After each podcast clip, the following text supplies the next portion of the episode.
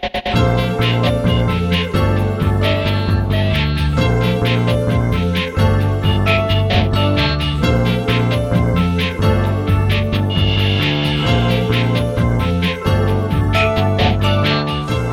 あやってまいりました笑いの鍋をご提供するネットラジオ番組メガネの車掌プレゼンツ今夜も闇鍋。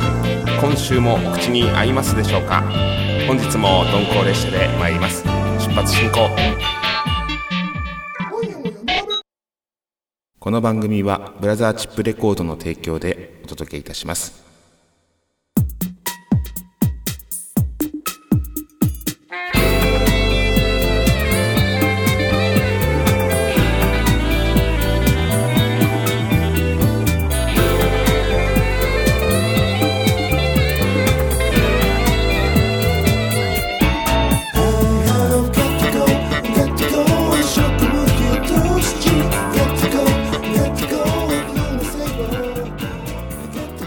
始まりました。今夜も闇鍋第9回目の放送となります。皆さんから寄せられた具材をもとに主婦でシンガーソングライターの私橋本康が毎週金曜日にお届けいたします。さて今週はどんな闇鍋を召し上がっていただくのかと申しますと今月のお鍋自転車ツアー2009後書き。闇鍋スタディゲストトークのコーナー。闇鍋クイズ。お知らせお鍋以上のお鍋でお届けいたします。では早速参りましょう。まずはこちら。今月のお鍋月ごとにテーマを設けて毎週お届けするお鍋です。今月は自転車ツアー2009後書きということで2009年4月名古屋から上京したばかりの橋本氏が親友久野真二とともに東京名古屋間を自転車で往復したツアーです。当時ナタリーにも取り上げられたほどの話題の企画。27歳の2人がギターを背負い12日間約920キロを自転車で旅しました。その後書きとして8年ぶりに語ります。前回は箱根甘酒茶屋よりお玉ヶ池を通り芦ノ湖へ。そして箱根峠三島間を30分という猛スピードで下りまして三島から富士のそれはそれは綺麗な海岸線をずっと地平線の方へ向かって走ります。そして静岡へ無事到着といったお話でございました。今回はその静岡からスタートです。自転車ツアーも3日目。静岡から今度は浜松方面へ向かいます。ツアー3日目はあいにくの雨空。渋谷のハンズで購入した雨がっぱが登場します。しばらく行きますと私どもは恐怖と呼んでおりましたが恐怖の大崩れ海岸という海岸線が見えてまいります。海の上に突き出している大崩れ海岸の道路なんですがまさに崖っぷちとはこのことでございまして何かの拍子でガードレールをひょんと飛び出してしまったら下は海です。間違いなく命はないです。そんな道でございました。そこをカッパ隊2人が挑みます、え旧国道150号線ですね。こちらはあの崩落が頻繁にあってですね今では使われていない道でございます、えー、封鎖されておりまして旧国道の一部が、えー、岸壁に静かにこう残っております。それも走りながら、えー、見ることができました、え崩落事故が多発していたためそこを避けて海へとそり出た道路を作ったようです。でその先に実はトンネルがございます。そのトンネルの中はなんと上り坂なんですよ。車で移動しているとあまり気づかないかもしれませんが自転車ならではの負荷がふくらはぎの方にかかってまいります。もちろん終始立ちこぎという勇ましい感じでございました。トンネルの中は妙に涼しく変な恐怖感が増してきます。まあ、写真は撮影しないでおこうという話になりましてとにかく先を急いだという記憶がございます。そしてしばらく走りますと畑が広がってまいりましていちごの自販機が道路の脇にございました、えー、1パック300円、えー、大変大きないちごでちょっと食べていこうよということでですねそこで食べました。美味しかったです。そして僕らは150号線をひた走りまして御前崎の方へ向かいます。先頭は橋本後方は、えー、親友久野真二。雨風を受けながらの激走となります。この自転車ツアー写真でお気づきの方もいらっしゃるかと思いますが実はスタートしましてしばらくしてからですね2人ともマスクを着用しておりました。なぜならば基本的に国道を1号線を走るので1日100キロも走れば顔が真っ黒になってしまうんですね、えー、原因はやはり車の排気ガス。えー、マスクしていないと、えー、呼吸が苦しくなってしまうのでマスクは、え、着用必須でございました。ただ大雨でカッパを着てマスクをして走っておりますとまあ息苦しい。マスクがですね雨に濡れてしまいます。で逆に呼吸ができない状況になりまして、まあ、こういったことも体験してみないとわからないことなんですよね、えー、このツアーにはたくさんそういったようなことがございました。またそれが実に、え、新鮮で楽しかったですね。そして御前崎の港が見えてまいりました、えー、堤防を僕が走るんですけどもあ気持ちいいな潮風がいいなと思いながら走って振り返ってみると相方の久野君がいないことに気づきます、えー、その当時ガラケーでもちろん今みたいにねスマートフォンだとかで LINE なんてのもないわけですから。やばいよく知らない御前崎で久野君とはぐれたと一瞬ヒヤッとしましたけども、まあ、確かによく知らないというか初めましての御前崎なんですが、えー、御前崎の港の、えー、堤防で一休みしながら久野君の、まあ、携帯電話をかけます。まあ案の定繋がらないですよね、えー、ただツアー3日目ともなると心もまたタフになっておりましてはぐれてしまったのにまあそのうち来るかと先行くかって思ってまた僕は走りました。えー、漁港を過ぎてまた北上してまいります。再度1号線に向かいます、えー、途中にコンビニを発見しまして、まあ、雨も降っているということもあってですね屋根もついているコンビニだったのでそこで雨宿りと。で昼食をしようかと思って確かカップ麺をコンビニの軒下ですすりました。でその後近くのマクドナルドに入って久野君からの連絡を待とうという決断を僕の方でしました。で案の定1時間後ぐらいに着信がありましてでどこにいるのかっていう形で聞いたところすぐ近くまで来ているということでまたそこから1時間ほど待ったんですかね。なんとか無事に合流できました、ちなみに余談なんですが出発前に久野君が地図を用意してきてくれたんですけどその地図なんと東京名古屋間の往復のはずが東京横浜までしかこう印刷されていなくてですね。その後はどうなるんだろうって僕はちょっと不安になってたんですけども地図が切れたと。ここからは、えー、ねいろいろ調べていこう。という風になったんですね。あそういうもんなんだと思って。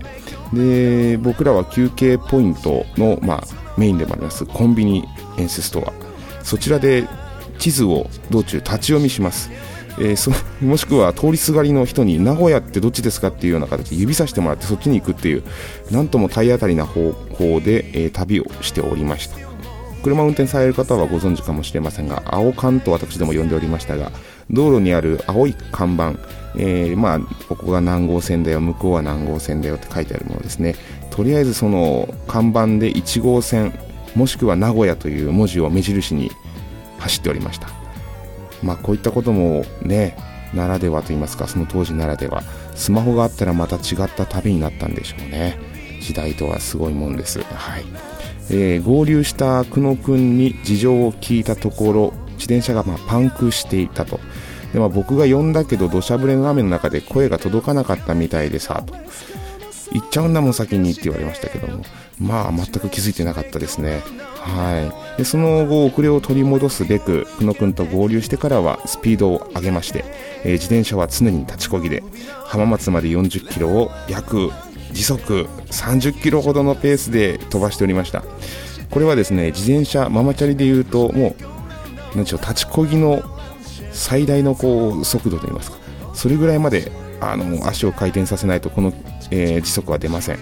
で無事になんとか浜松に到着します、えー、ずぶ濡れで、まあ、スターバックスに入りましてどこか泊まるとこないですかっていう形でお姉さんたちに確認したところまあすごくいい方々で親切にタオルまで貸してくれたという記憶がございます、え、ちなみにこの日の寝床は、えー、浜松にあります藤山カフェというネットカフェでございました。はい。ちょっとおしゃれなところでしたね。で一日中雨だったツアー3日目なんですがこれにて終了ということで。ではあの次週はですね浜松を出ましてようやくです、えー、名古屋が見えてまいります。豊橋そして名古屋までをご紹介できればなと思っておりますのでよろしくお願いします。以上今月のお鍋でした。闇鍋スタディ。知らなくても生きていけるけど知っているとちょっとお得なことをみんなで学んじゃおうといったコーナーです。今回は先ほどもお話に出ましたが雨を避ける雨具のカッパについてスタディ。自転車ツアーでもお世話になった雨具のカッパなんですが僕はふと思っちゃいました。えカッパって変な日本語ですよね、えー、カッパっていうのは日本語なのかっていう疑問が湧いたので皆さんと一緒にスタディしたいと思います。お調べしました。カッパとは何かポルトガル語で CAPA これはカカパというんですかね、えー、カパからの外来語、えー、漢字では合う羽と書いてカッパですね。で頭に雨がつくと雨がっぱと書きます。こちらの漢字は江戸時代から使われ始めた当て字だそうです。16世紀頃日本に来航したポルトガル人によって、えー、ラシャ製のカパが伝えられた。ラシャ製っていうのはビリヤードや麻雀卓の上にこうよく引いてある生地のようなものですね。あれがラシャというそうで。でカッパは厚手で防水性もあるため雨具としても使われるようになったということです。明治以降には防寒具として用いるものがマントと呼ばれ雨具として用いるものをカッパと呼ぶようになったということです。まあ、僕の中の勝手なイメージなんですが妖怪の頭にお皿が乗ってるあのカッパさんいらっしゃいますね。あのカッパさんが着てるこう藁でできたようなマントみたいなもの。僕はあれがカッパさん着てるからあの僕らが今着てる雨を弾くものカッパっていうのかな、まあ、そういうところの由来何か関係性があるのかなと思っちゃったんですがまあでも全然違いましたね、ポルトガルから来てると、カッパさんはポルトガルから来たわけではないと思いますので、ではその妖怪のカッパさんが着てるその藁みたいなマント、あれは何がしたいんでしょうか、雨対策ではないですよね、カッパさんは雨好きっていうイメージあるし、川に住んでるから水は平気なイメージなんですが、どうなんでしょうか、やっぱり肩とかこう冷えちゃったりとかでカッパも風邪ひいちゃうから防寒対策に使っていたんでしょうか、うん、まあその、妖怪のカッパっていうわけですけども。まあ、カッパさんは明らかにこう見た目から想像するにね冷え性っぽいところございますもんね。はい。じゃ以上闇鍋スタディのコーナーでございました。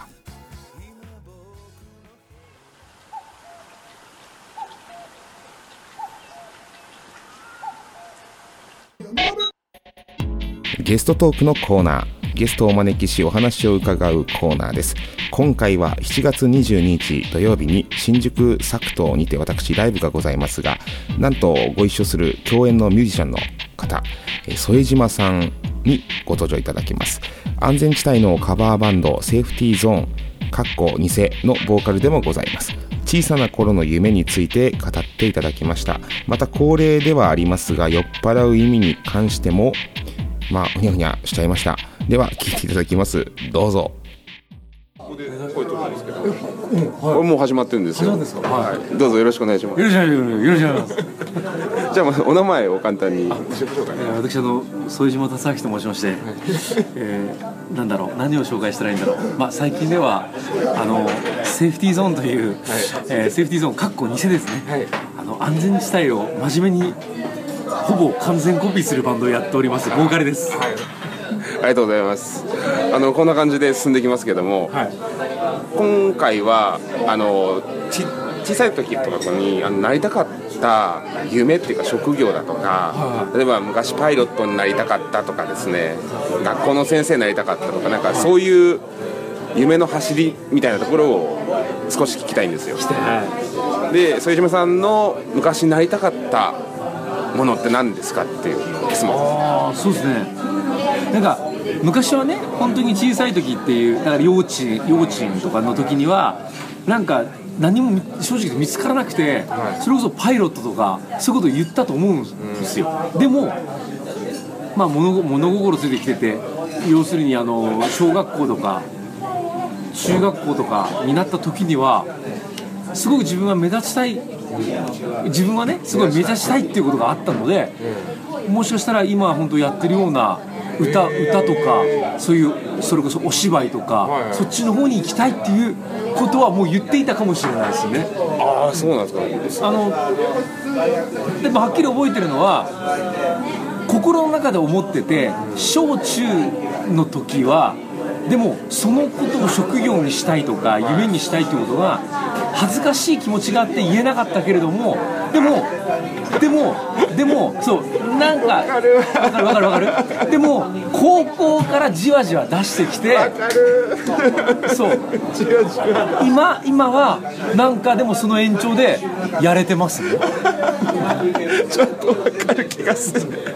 わかる気がする。言言えないんですよね。そうそうそう。ちょっと恥ずかしい照れがあって。かしい。うん、でちょっとこの中学校3年生ぐらいまでになると、もう随分その職業ということもちょっと意識するから、それが逆に親とかに「あんた何言ってんの?」って言われそうで言えないんですそう。よねやっぱりあの夢のまた夢のような世界だからもっと言えなくなる。言えなくなる。でも高校の飛ばしてもう3年、うん、まあ何大学短大とかそういう専門学校とかそっちのぐらいの年になっていくとよしもういいや言っちゃえ？言っちゃえと。って言ってあ一応オーディションとか受けるわけ。ですああまさにそうですね。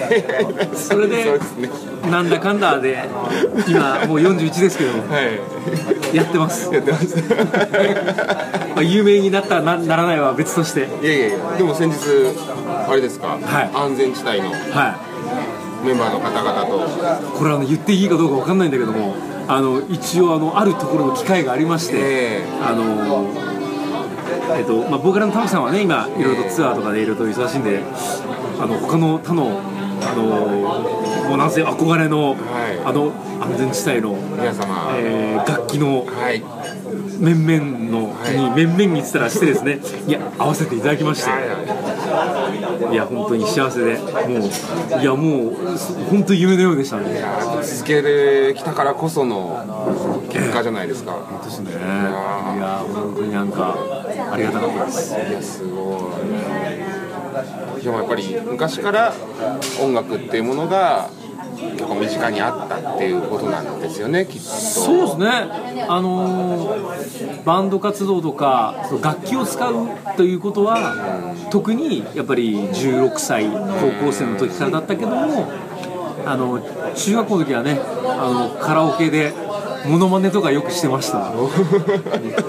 一番得意だった人は誰ですか？やっぱりねあの言ってたその安全地帯の玉木さんっていうのもそうですけどあとはね、えー同時期に始めたのは桑田佳祐さんですね。これは同時期に始めたってでそこでちょちょっとこうふざけたところでコロッケさんに憧れて三河健一さんのね。そちらから。えーそっちの方にそのあたりはあのさせていただいてあーちょっと三河健一をちょっと聞きたいんですけど 今もうできるかな、いい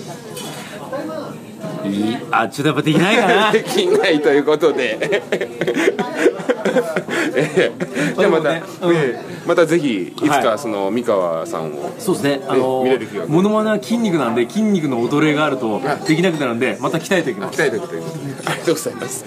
であと皆さんに聞いてるんですけどあの飲む理由お酒を飲む理由っていうのを聞いてて。はそう。理由理由なんかあの鳥羽さんにも聞いたんです。い。作家の鳥羽さんにも。の裕次郎にも、鳥羽裕次郎にも。ね、はあのどうしてお酒飲んだ飲むんですか？って飲む理由を教えてくださいって言って。そしたらなんか全てを PA と一緒で全てをフラットにしたいと。人との関わり合いもいろんな人との関係も全てフラットにできるのが酒だっていうふうにおっしゃったんですけど。ああ、あいつは何を言ってんでしょう。か。あのあ僕がもし飲む理由とするんであれば、はい。そうだな、あのお酒は、あのそのある程度の量であれば、でも本当に明るさと人を明るくつなぐっていうところはあります。つなぐ明るくつなぐ、うん、だからまああいつの何よくよく言えば鳥羽裕次郎の言うフラットにしたいは僕もつなぐと思っておきます、うん、あとはちょっとあいつによく聞いておきます。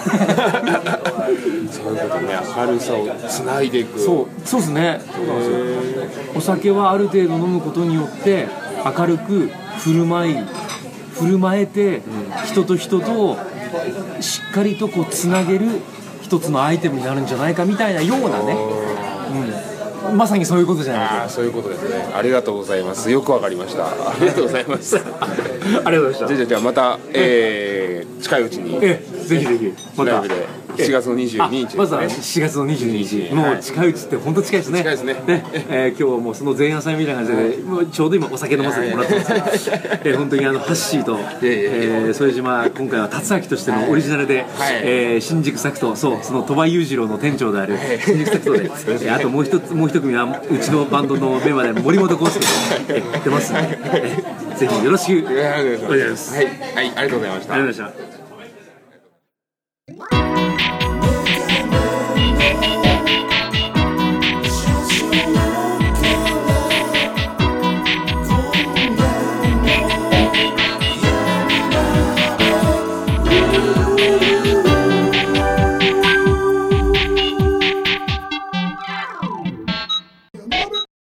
鍋クイズ。さて闇鍋クイズのコーナーです。先週出題しましたお題。箱根街道にあるお玉が池の名前の由来とは何？をツイッターで募集したところ今週もたくさんの回答いただきました。えありがとうございます。ちなみに回答例として私の方からええー、箱根街道にあるお玉が池の名前の由来とは何？世界スーパーボール拾い選手権のメイン会場として使われているためと。世界各国の猛者たちが池に浮かぶスーパーボールを拾い競い合いますと。あのスーパーボールっていうのはお祭りとかであるこう跳ねるやつですね。ボールポーンと飛んでいく。あれをですねこうなんか金魚すくいのように世界中の猛者たちと一緒にあの池ですくい合うというそういうまあ池だと。いうことですね。まこんな感じでお答えいただいております。さて、えー、今週の正解者の発表です。正解はお二つございます。一つ目はベテラン勢のこの方当たりおじさんです。箱根街道にあるお玉が池の名前の由来とは何？まあ、とある旦那が温泉の湯を運ぶが何度もひっくり返して水たまりにしてしまった。その度に怒る妻の名をお玉。堪忍袋の尾が切れた旦那が一言「お玉が行けお玉が行け」これがお玉が池の由来となったと言われていると。これ正解でございます。えー、大変不器用な旦那なんですね。仕方がないです。ただ、あんだけのお水のね、溜まってる池を作ってしまうぐらいの往復をされたんですね。えー、すごい強靭な、あのー、筋肉の持ち主だと思いますが、きっとこの2人、近所でも有名な夫婦なんでしょうね。えー、まあ、さらに、お玉が行けって言われたお玉さんはですね、旦那にこう言い返しました。お前が行けと。えー、もちろんそうでしょうね。そうなりますよね。そのため、お玉が行けば、またの名を、お前が行けと呼ばれているということでございます。はい。そして2つ目の正解は刺身さんです。箱根街道にあるお玉が池の名前の由来とは何？たま。たまえー、こちらももちろん正解でございます。こうもはっきり言い切られてしまうと反論の余地がないわけですが、たまたまですね、確かに、おそらく役場の方とか近所の方に聞いても、ね、え、たまたまじゃないですか？って言い切られてしまいそうな感じですね。お玉が池の、まあ、そばにですね、この池の由来なんていう、こう、木でできた看板があったりしまして、まあ、そこに一言一筆ですね、由来、たまたまですって書いてありましたら、僕なんていうのは速攻見つけたら写メして Twitter やインスタにこうアップしますね。はい。逆にそれで話題になるかもしれないですね。はい。さてではここでここで今週の闇鍋クイズ。今週のお題はこちら。妖怪でもありますご存知カッパさん。えー、頭の上についてるあのお皿ですね。こちらは実に万能と言われております。さて、このお皿にはどのような使い方があるのでしょうか回答例。えー、手元のボタンを押すとピローンと音が鳴って頭のお皿が赤くなると、えー、注意としましては重要な会議などではご使用をお控えくださいっていうね、まあ、鳴ってしまうと「はいカッパさん」って言われてますからね、えー、何も言えないと困っちゃうんで押さないでください、えー、あとですねお皿の上がキンキンに冷えており、えコールドストーンアイスを作ることが可能と。これ一時流行りましたね。コールドストーンアイス、え冷たい。石の上でこうアイスクリームを練って作るっていう、えー、さあ皆さんも、えー、この使い方考えてみてください。正解は皆さんの中にきっとありますよ。Twitter メールにてぜひ珍回答お待ちしております。お知らせお鍋。えー、メディア情報です、えー、先日ラジオの番組収録行ってまいりました。また近くお知らせが上がるかと思います、えー、放送日は8月頃になるかと思います。お楽しみに。そしてそしてライブ情報。7月22日土曜日新宿サクト。久々にサポートメンバーを加えてのなんとなんと50分のステージです、えー、普段よりもたくさん歌います。鳥になってまして21時頃の出演予定です。そして先ほどご登場いただいた副島さんも一緒に出演いたします。さらにワンマンライブ決定しております。11月の18日土曜日新宿サクトにて橋本屋市ワンマンショーを行います。サンデーソング橋ブック今夜も歌謡ショー。詳細は後日ホームページにてお知らせいたします。そんなわけで今週はお別れです。次回放送は7月の28日金曜日です。来週も鈍行列車で参ります。さようなら。